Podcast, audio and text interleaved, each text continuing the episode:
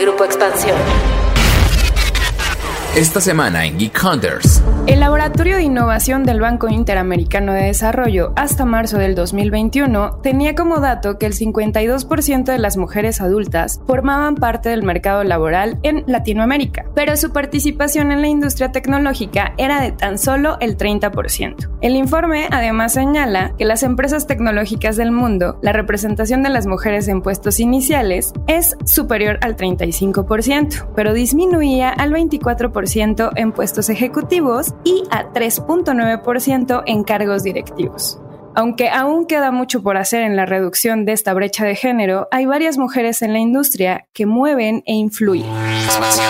Geek Hunters. En Geek Hunters platicamos de tecnología y tendencias del mundo geek. Los negocios detrás de tus gadgets. Con Erendira Reyes y Fernando Guarneros. Geek Hunters.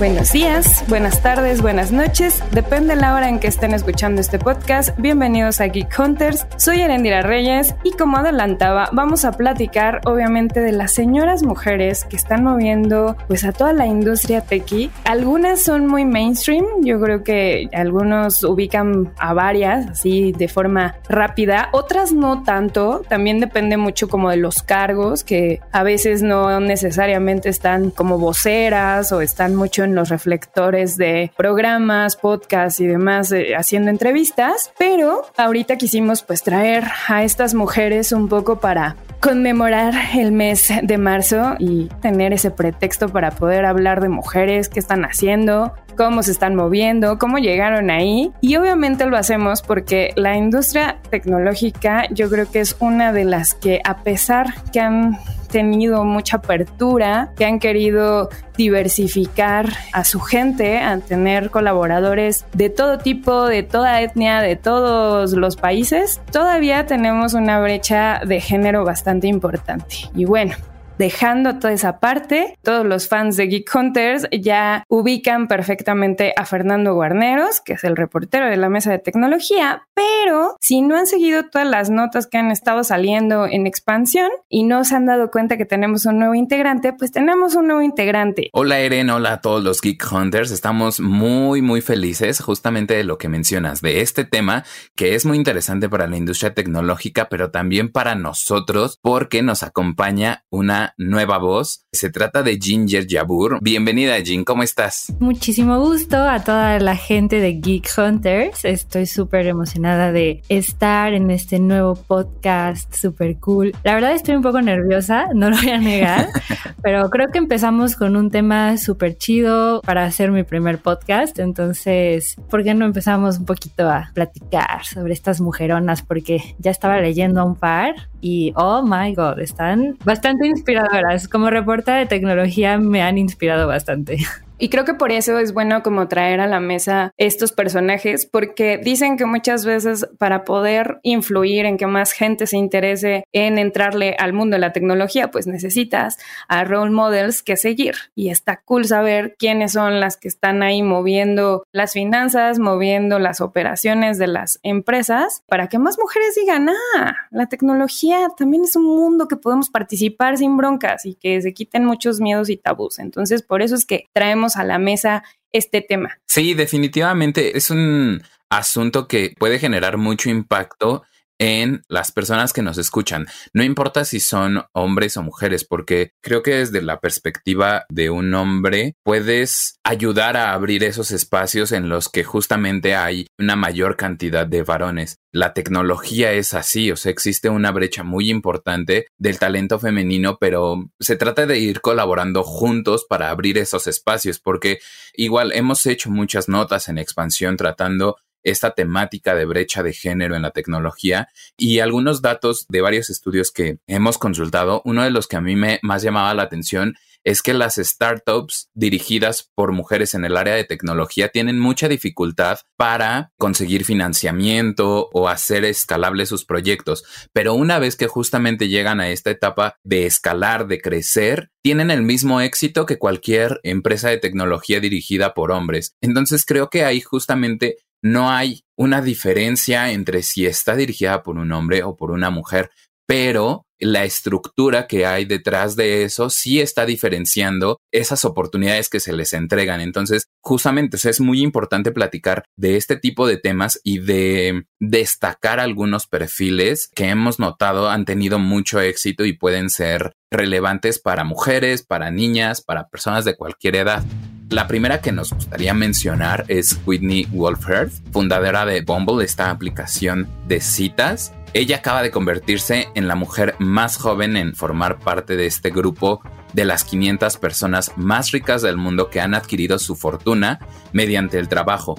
Es decir, es una lista muy importante, pero en la que solo el 5% son mujeres, según datos de Bloomberg. Entonces, una vez más, o sea, estas cifras, estos datos son duros en cuanto al panorama para las mujeres. Ella, además de ser la fundadora, es también la consejera delegada de Bumble y el consejo de esta empresa está ocupado en un 70% por mujeres, lo cual incluso yo considero se transmite a esas dinámicas de la propia aplicación, ¿no? Porque es una app dirigida a las mujeres porque ellas van a dar el primer paso en este como proceso de ligue. Entonces, justo tener a las mujeres dentro del desarrollo de ese tipo de tecnología es muy importante porque va a cambiar la perspectiva de cómo se ejecutan las herramientas. Ahí voy a agregar porque creo que lo que falta en diversidad es lo que puede faltar a nivel de soluciones tecnológicas. Recuerdo que uno de los primeros eventos a los que me tocó ir, que fue un CES este,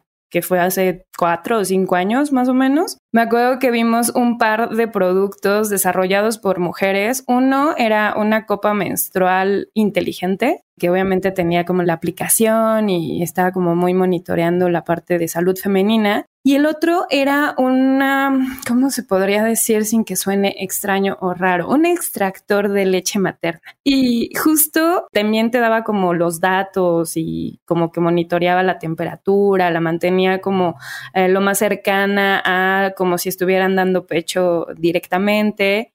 Y eso estaba ayudando a un montón de mujeres. Obviamente los desarrollos eran de mujeres, pero las problemáticas eran de mujeres. Por eso también es importante como la diversidad en las empresas porque está solucionando broncas que pues igual no hubieras visto y tampoco es como, ay, no queremos buscar culpables. A veces se les olvida que el 50% de la población somos mujeres. Justo, justo, justo. Y que ese 50% además consume, o sea, no solamente, o sea, se trata también de un tema de negocio. Es bueno tener estas perspectivas porque también te va a convertir en una consumidora e incluso fiel seguidora de una marca. Entonces está chido pues tener estas nuevas soluciones.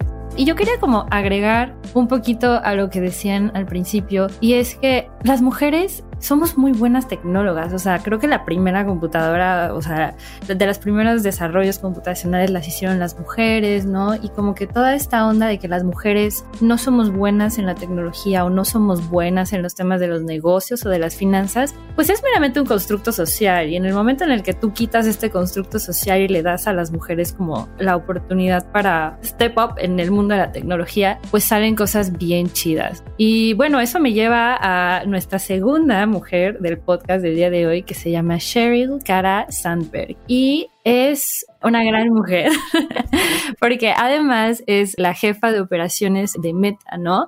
Y pues es una mujer economista, es autora de varios libros y actualmente, como les dije, es directora operativa de Meta, ¿no? De donde es miembro desde el 2012. Además, algo súper bonito de Cheryl, que a mí personalmente me gustó mucho, es que ella fundó una organización llamada leaning.org y entonces pues como que en esta organización busca ofrecer a otras mujeres apoyo, ya sea educativo o formando como pequeñas comunidades o pequeños grupos para que entre ellas logren sus metas y eso se me hizo como una iniciativa muy padre viniendo de una mujer con ese perfil, ¿no?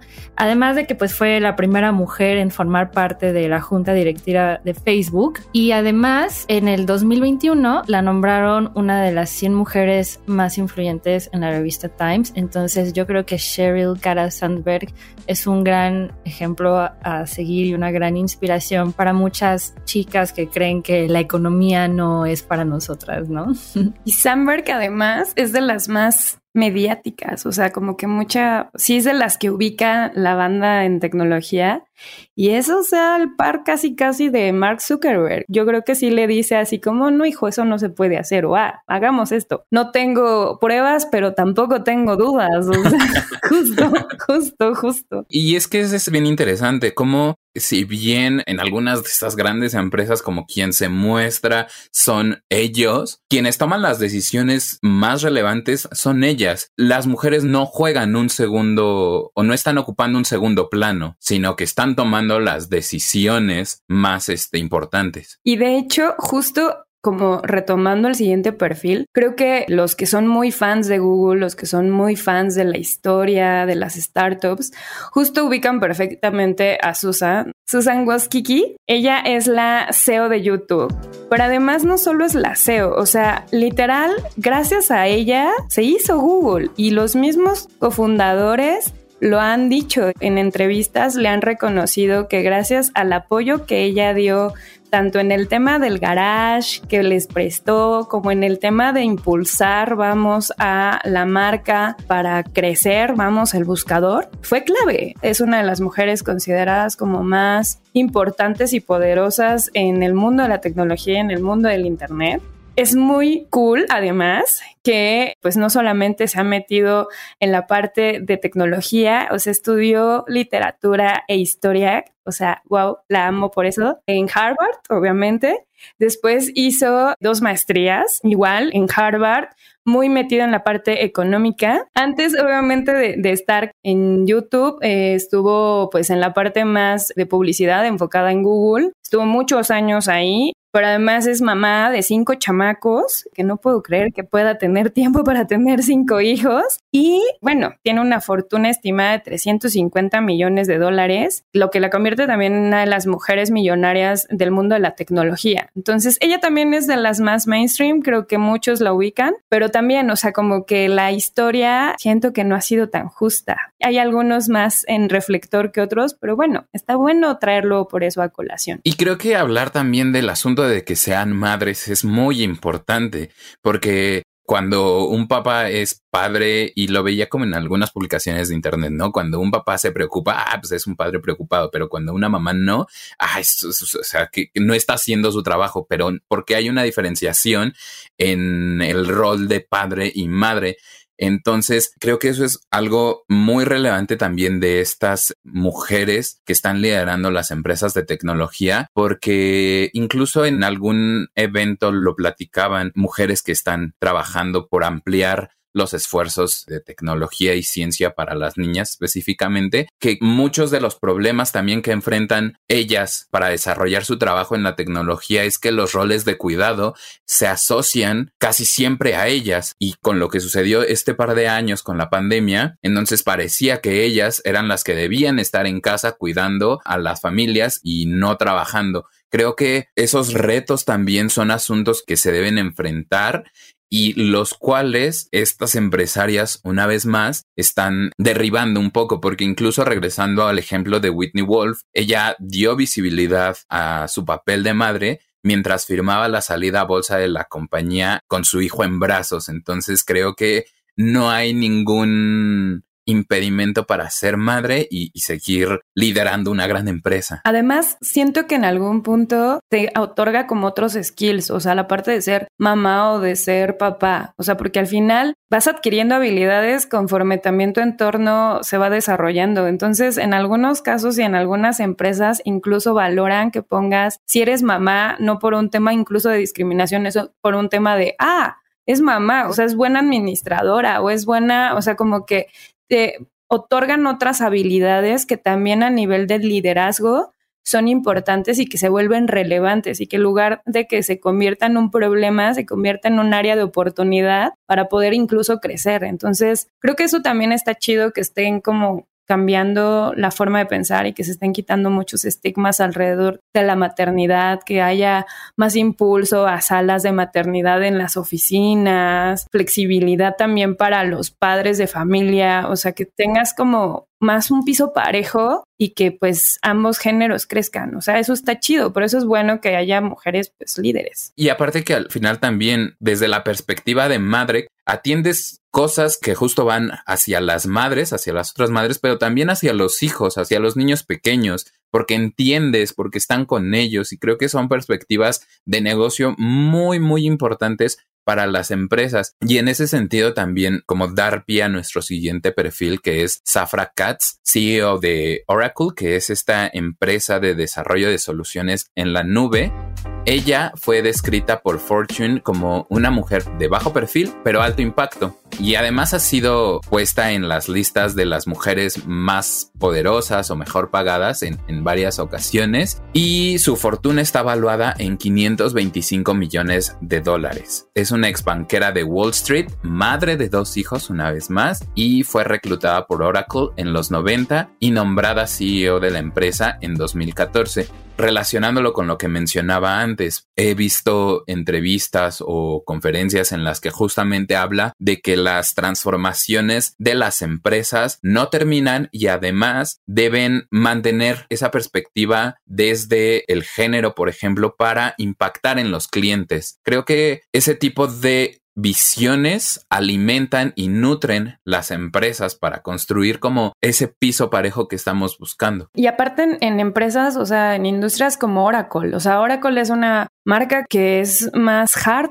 por decirlo de alguna forma, eh, más, más de fierros. Más técnica, ¿no? Ajá, más de fierros. Entonces, creo que el hecho de que no solamente estén en puestos, porque es, muy importante. Una de las cosas que me pasa mucho cuando he hecho entrevistas, vamos, de mujeres poderosas, por ejemplo, me gusta que sean perfiles más de tecnología, más de finanzas, más de estas áreas donde no hay tantas mujeres, porque algo que es cierto y que ha avanzado mucho es que hay muchas líderes en áreas como marketing, como comunicación, recursos humanos, o sea, ahí hay muchas líderes en empresas globales, pero que estén como CEOs, hay muy pocas y que estén además en un sector más técnico, menos hay. Entonces está bien chido que haya más y que justo puedan abrirle camino a más mujeres. Ahorita yo quiero hablar también un poquito de Ruth Porat, quien ella es directora financiera de Alphabet. Yo no sabía, pero Google es la filial de Alphabet, entonces pues eso la posiciona también como yo creo que una de las mujeres más poderosas del mundo, ¿no?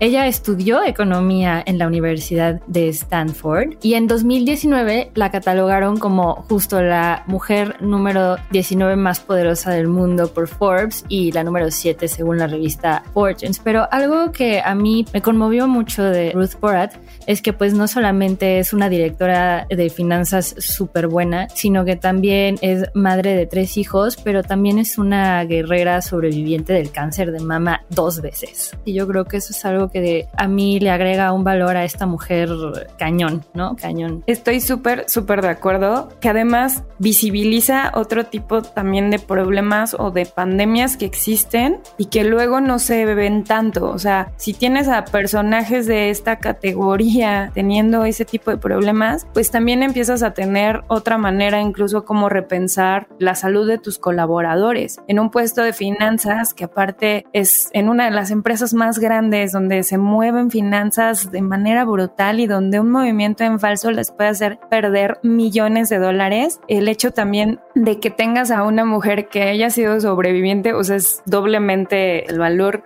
que se les puede otorgar. Y bueno, la que sigue personalmente me encanta, que es Lisa Su. Lisa Su es la CEO de AMD, otra de estas empresas que son como rarísimas porque hay bien pocas mujeres incluso en las conferencias, o sea, la par de veces que me ha tocado cubrir eventos de AMD es evidente la falta de mujeres que cubran cómputo a ese nivel tan técnico y además que estén trabajando en ese nivel tan técnico. Entonces, que Lisa Su sea su CEO se me hace maravilloso. Ella es ingeniera eléctrica, nació en Taiwán y bueno, durante toda su carrera ha estado muy metida en el mundo de la tecnología. Estuvo al principio de su carrera en Texas Instruments, luego estuvo en IBM, luego pasó ya a esta parte más de semiconductores con Freescale Semiconductor y bueno, ha estado en diversos puestos de ingeniería y administración. Desde el 2012 entró a AMD y en 2014 logró ser la CEO de la empresa.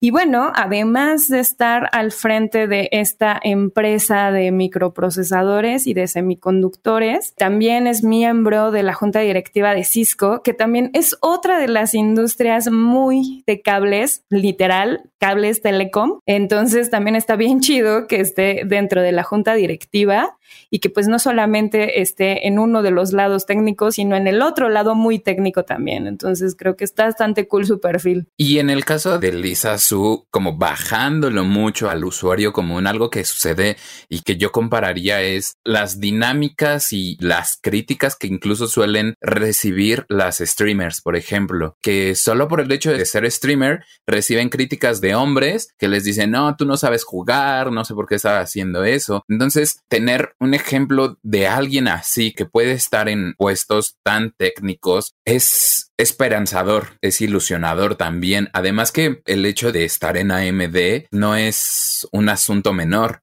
O sea, es de las empresas líderes en cuestión de semiconductores, o se está por encima de Intel, ahí se la lleva con TSMC, que siempre se me cuatrapean las palabras con esa empresa.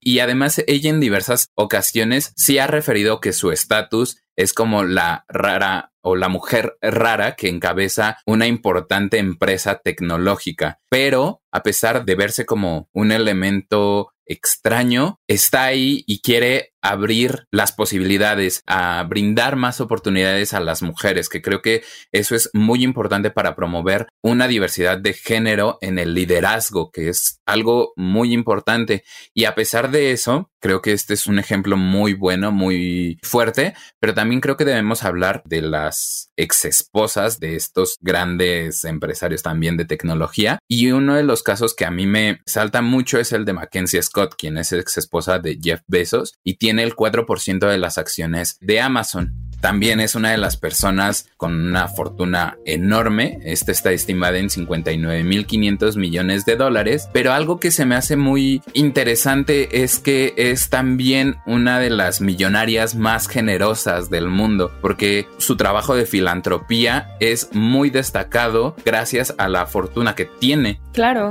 a mí me encanta Mackenzie. O sea, en algún momento me dijeron que de esas mujeres como millonarias y poderosas, como quién de me gustaría ser, y yo sí dije, me encantaría ser Mackenzie. O sea, más allá de, de estar, o sea, de tener este 4% de acciones en Amazon, que es un chorro, montón de dinero, también la parte como, o sea, el divorcio fue como, sí, un escándalo, porque además, o sea, Mackenzie estuvo con Jeff desde el principio, fue también el mayor impulsor desde su casa para que vendieran libros desde su casa y luego ya truenan y termina ella casándose con un maestro. Y entonces también se volvió un revuelo en redes y era como, pero ¿cómo? Va a mantener al esposo con el dinero del ex esposo y es como, ay, pues qué bueno, o sea, no es como, o sea, al final no es como que no le haya costado, o sea, ella estuvo desde el principio de Amazon, entonces creo que está bien chido como traer también a las ex esposas de estos CEOs porque que también contribuyeron mucho a la parte de la empresa, pero a esta parte de filantropía que menciona Fer. O sea, las dos, la que sigue, que también la va a traer Jean,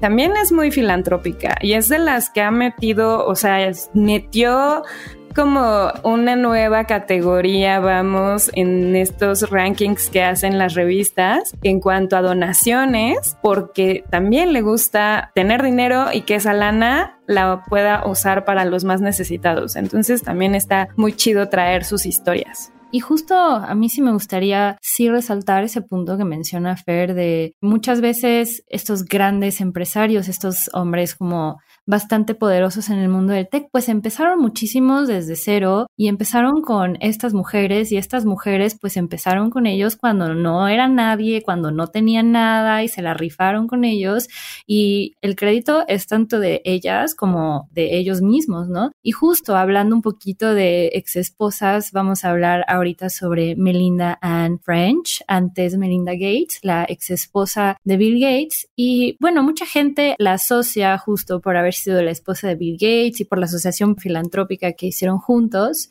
Y pues habló en los medios mucho sobre ella y la separación de su esposo por como la cantidad de títulos de varias empresas que él le dio a ella, ¿no? Los 2.400 millones de dólares, le cedió el 4.7% de las acciones. Bueno, o sea, para no decirles todo el resumen de todo lo que le dio, le tocaron en suma casi 500 millones de dólares a Melina, pero la verdad es que eso para mí es una de las últimas cosas por las que deberíamos de reconocerla, ¿no? Ella es una especialista en informática, ha donado muchísimo dinero. Creo que su asociación es una de las que más dinero ha donado en Estados Unidos pero lo que yo verdaderamente le admiro es que eh, estaba leyendo que justo ella comenzó su proceso de divorcio con Bill Gates después de 27 años de matrimonio, cuando se enteró de que su entonces marido se relacionaba frecuentemente con el delincuente sexual Jeffrey Epstein, ¿no?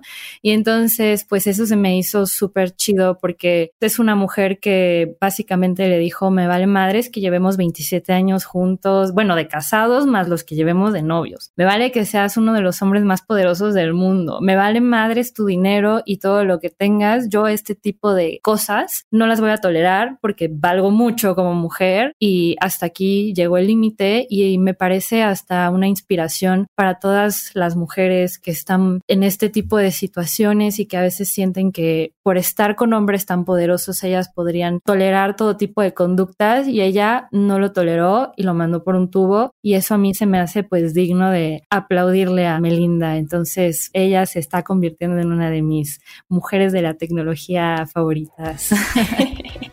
Ay, que además, o sea, yo cuando pasó lo de la noticia de la separación de los Gates, yo sí sentí feíto, porque era como de los matrimonios más sólidos. O sea, a pesar de que tienen un montón de lana, tienen tres hijos, pero como que incluso a nivel de cómo han criado a sus hijos, o sea, tienen un rollo muy de que no van a heredar, o sea, no van a tener hijos herederos de la fortuna. Entonces también eso está chido como decir, no solamente no, como mamá y ahorita que mencionaba Jean como esposa, poner un límite, sino también como mamá poner un límite a decir, mis hijos no van a ser juniors y no van a estar dentro de las listas por ser herederos. O sea, tienen sus asociaciones y van a recibir un monto cuando los papás se mueran, pero no va a ser la cantidad que pues obviamente como herederos tal vez tendrían. Entonces también eso habla, creo, muy bien de Melinda. Bueno, podremos estar aquí platicando mucho más tiempo y podríamos seguir hablando de más mujeres y me encantaría que sumáramos a más mujeres a la conversación. Si ustedes Geek Hunters ubican alguna mujer que se nos haya ido por alguna razón y quieran también traerla a la mesa, pues pueden hacerlo a través del hashtag Geek Hunters. Obviamente los invitamos a que sigan escuchando los contenidos que estamos armando en esta hermosa familia. También está Geekend que está saliendo todos los jueves entonces está súper cool que también lo estén siguiendo.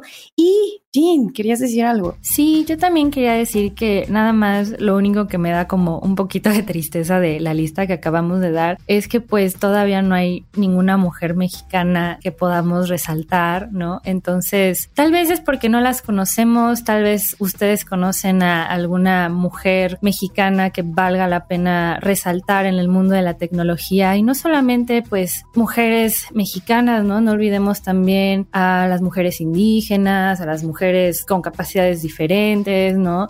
A las mujeres trans, o sea, todas estas personas, además, pues de vivir en un país emergente y de ser mujeres y de tener luchas, también estoy segura que pueden sobresalir en este tipo de ámbitos como la tecnología. Entonces, pues estaría súper padre que nos pudieran tuitear si conocen a alguna mujer mexicana en el mundo de la tecnología que valga la pena que hablemos de ella, pues estaría igual súper chido. Y además también decirles a los Geek Hunters, pues que amplíen esa conversación y que motiven a todas las niñas que están cerca de su círculo justamente a ir por sus gustos y pasiones, que no no, las encasillen en ciertos roles y que crezcan con libertad para que se conviertan justamente en esas mujeres que queremos ver en estas listas. Súper bien. Pues bueno, muchísimas gracias obviamente por llegar hasta este momento del episodio y obviamente espero que nos vuelvan a escuchar la próxima semana. Que estén muy bien todos.